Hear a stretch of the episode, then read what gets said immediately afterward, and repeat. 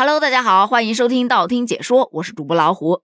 最近啊，有一则五十六岁男英语老师穿豹纹服装上课的视频，引发了网友的关注。我就去看了一下这个视频啊。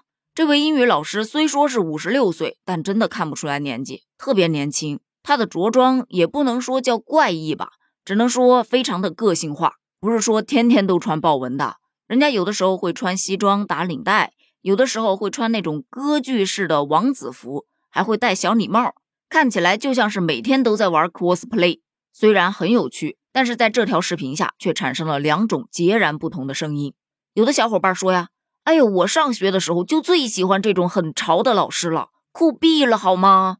这要是我的英语老师啊，我保证一天都不会缺课。我倒要看看今天的英语老师又穿的是什么。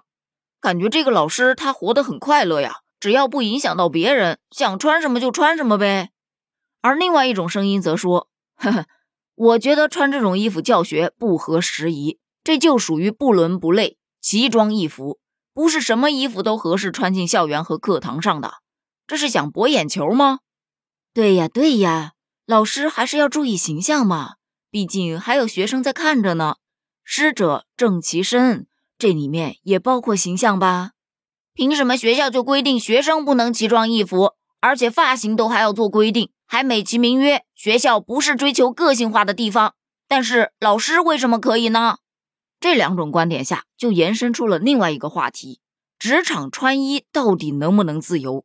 有人说呀，教师啊是一个特殊的职业，为人师表是教师职业道德区别于其他职业道德的显著标志，而为人师表是教师职业的内在要求，他要求要坚守高尚情操，知荣明耻。严于律己，以身作则，衣着得体，举止文明，语言还要规范。那么问题就来了，这衣着得体，怎样才算得体呢？首先有这样一个概念啊，据说衣服是占了我们人体表面积的百分之七十以上，一个人的穿着是内心世界的最直接表达。最简单直接了解一个人的方式，就是去看他穿什么样的衣服。可是这种说法吧。不免会让人觉得有以貌取人的嫌疑。我记得在短视频领域啊，经常会有这样的反转小视频，就是明明一个人撒个拖鞋，背个塑料袋儿，哎，穿的破破烂烂的，但不管他是走到售楼部还是售车部，反正总能让人大跌眼镜。但在现实中，这样的情况其实并不多见。著名主持人杨澜曾经说过：“没有一个人有义务必须去透过连你自己都不在意的邋遢外表。”去发现你那优秀的内在，在职场上，合适得体的服装是最基本的社交礼仪。你就不说现代吧，你就看古代，那些古代官员上早朝的时候，是不是必须着官服？你再看看现在的国家领导人，他们出席重要场合，是不是基本上都是西装领带白衬衫？我还记得我买的第一套西装，那是在我大四到证券公司去实习的那一年。当时公司是有明文要求，必须要穿西装，所以呀，我就买了我人生中的第一套西装。对于刚步入社会的我来说，那时候确实觉得挺拘谨的，所以上班黑白套，下班长裙飘。上班下班完全是两种不同的着装以及不同的状态。后来转到了教师岗，去做了一段时间的幼师，而幼师也是被要求要统一着装，必须要穿园服。补充一下，园服不是指圆形的衣服，而是指幼儿园统一定制的服装。后来坐进了办公室，对于着装啊就没有什么统一的要求了。换句话说，就好像是实现了穿衣自由一样。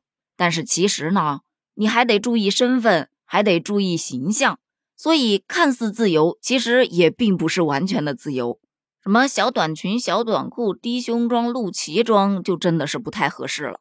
回到前面咱们聊到的这位五十六岁的英语老师，其实啊，根据学校领导所说，这位老师在校教学二十余年，因为教学成绩非常突出，被评为高级教师。而他的这种个性化服装和活泼的课堂氛围，使这位老师深受学生及家长的喜爱。